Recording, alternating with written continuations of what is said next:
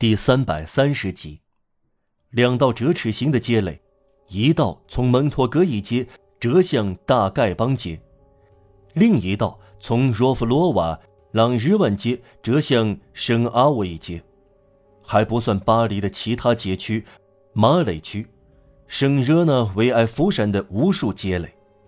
梅迪尔蒙当街的街垒上有一扇卸下来的大门。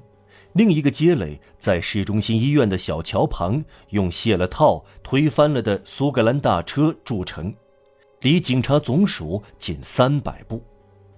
在乡村乐师街的街垒上，一个衣着笔挺的人给工人发钱；在格勒奈塔街的街垒上，出现一个骑马的人，交给向街垒的头头一卷东西，好似是一桶钱。他说：“这是用来支付开销、酒钱什么的。”一个金发的年轻人没带领带，从一个街垒走到另一个街垒，带去口令。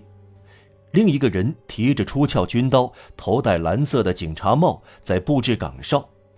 在街垒内，小酒店和门房间改成了警卫室。另外，暴动按最高明的军事战术来行动，出色的选择了狭窄的、高低不平的、弯弯曲曲的、多角多拐的街道。特别是菜市场附近，街道网比森林还要错综复杂。据说人民之友社在圣阿维街区领导起义，有个人在彭索街被打死，从他身上搜出一张巴黎地图。真正领导暴动的是一种弥漫在空中的、从未有过的狂热。起义。突然用一只手筑起街垒，用另一只手抓住几乎所有的驻军哨所。不到三小时，如同一条在燃烧的火药长蛇，起义者侵占了右岸的军火库、王宫广场的区政府、整个马累区、博潘库兵工厂、加里奥特厂、水堡、菜市场附近的所有街道；在左岸则侵占了老兵军营、圣佩拉吉、莫贝尔广场。双磨坊火药库所有的城门，傍晚五点钟，他们控制了巴士底广场、内衣仓库、白色披风仓库。他们的尖兵来到胜利广场，威胁着银行、小神父军营、驿站饭店。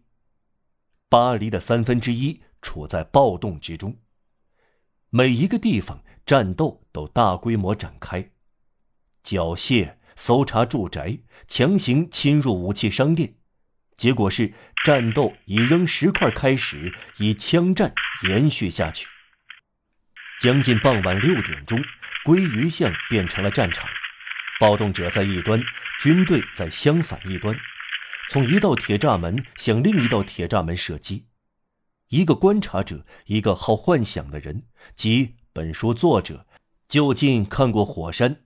处在两边火力夹击之下的小巷里，他只有待在隔开店铺的半圆柱鼓起的地方躲避子弹。他在这种尴尬处境中待了近半小时。集合鼓敲响了，国民自卫军穿上衣服，匆匆武装起来。宪兵团从区政府出动，团队从军营出动。毛巷对面，一个鼓手挨了一刀。另一个在天鹅街遭到三十来个年轻人的袭击，他们戳破了他的鼓，夺走了他的军刀。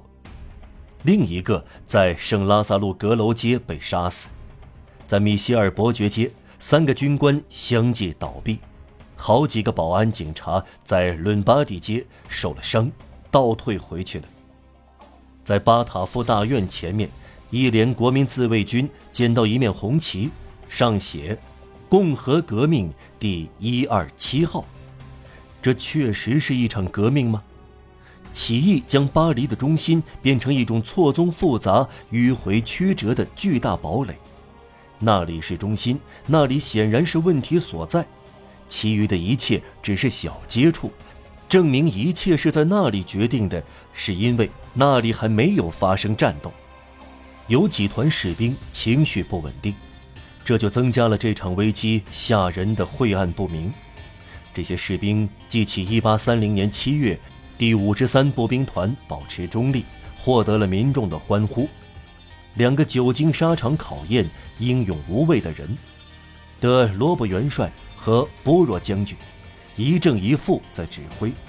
由数营步兵组成的庞大的巡逻队，由几连国民自卫军殿后，一个挎绶带的警官做前导，到发起起义的街道去查看。起义者则在十字街头布置岗哨，大胆地把巡逻队派出街垒。双方在摸底，政府手里有军队，犹豫不决。黑夜即将来临，开始传到圣梅里修道院的警钟声。当时的陆军大臣索尔特元帅参加过奥斯特利兹战役，脸色阴沉地注视着事态。那些老水兵习惯正规作战，他们的方法和向导是只以战术作为战斗的罗盘。面对所谓众怒这巨大的波涛，弄得晕头转向，革命的风向无法掌握。郊区的国民自卫军匆匆赶来，乱成一团。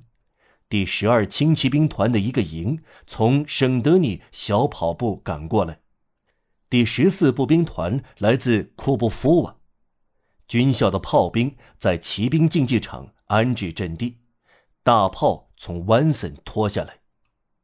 杜伊勒利宫寂然无声，路易菲利普十分平静。